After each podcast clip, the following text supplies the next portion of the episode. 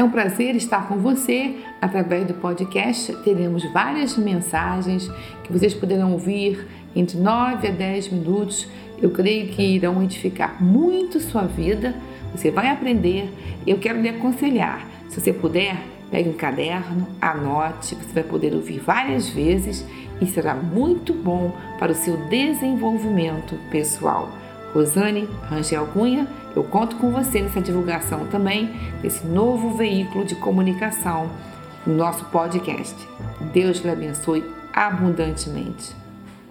Há um escritor chamado Daniel Goleman.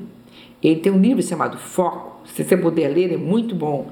Então, ele fala que a atenção fundamental para o sucesso mostra que a capacidade de focar, qualificar e mantê-lo diretamente ligado, sabe onde está? Na sua capacidade emocional.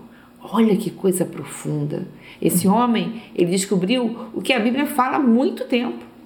Muitas vezes, é, na Bíblia nós não entendemos, lendo um livro desse secular, você muitas vezes vai entender. Então ele fala que para você manter o foco, para você cumprir as metas que você estabeleceu para a sua vida, as metas que você deseja alcançar, está muito ligado à sua maturidade emocional. Eu posso até dizer uma coisa que você pode se espantar, mas eu vou dizer: pessoas imaturas emocionalmente não conseguem manter o foco nos seus objetivos, nas suas metas. Não conseguem manter o foco que ela determinou na sua vida.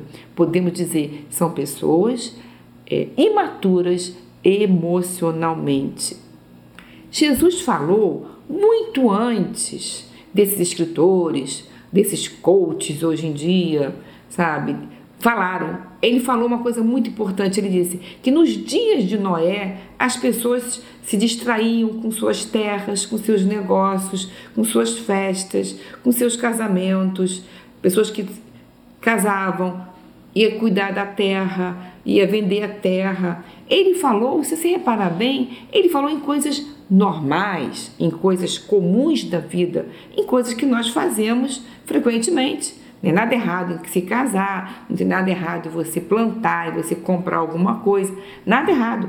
Mas ele falou que assim como foi nos dias de Noé, também será na vinda do Filho do Homem, será no rapto da igreja, será também para as metas, para o seu foco. Por quê? Porque qualquer evento, qualquer coisa que aconteça, ou é um casamento, ou uma compra de alguma coisa, ou a venda de uma propriedade, ou a venda de um imóvel, alguma coisa que aconteça na vida da pessoa, a pessoa logo se distrai.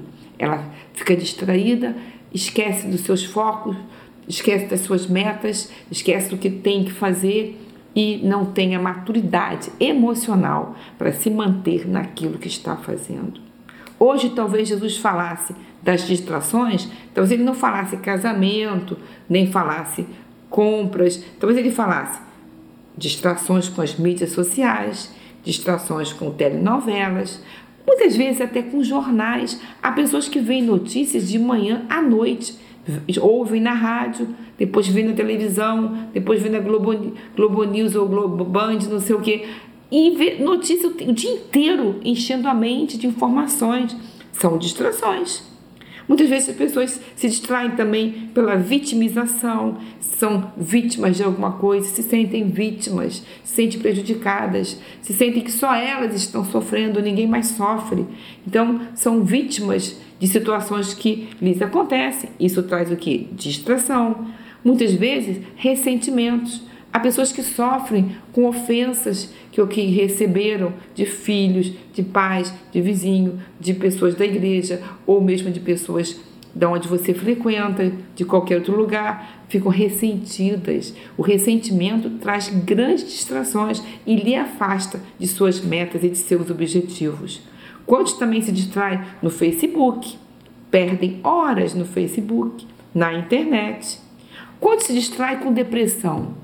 A depressão é uma, eu considero uma epidemia do século.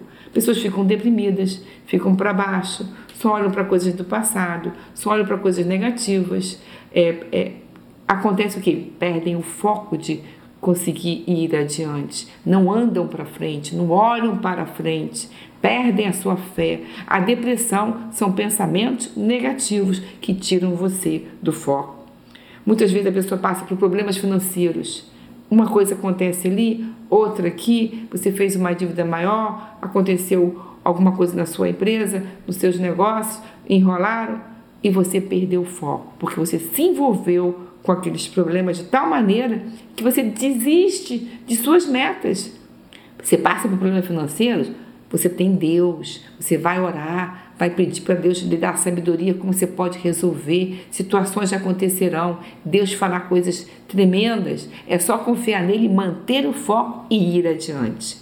Quantas pessoas também se distraem com filmes, vídeos, relacionamentos improdutivos, telefonemas. Quantas pessoas ficam no telefone quantas horas e horas conversando, batendo um papo que não vai levar a nada, nem vai levar a lhe produzir nada.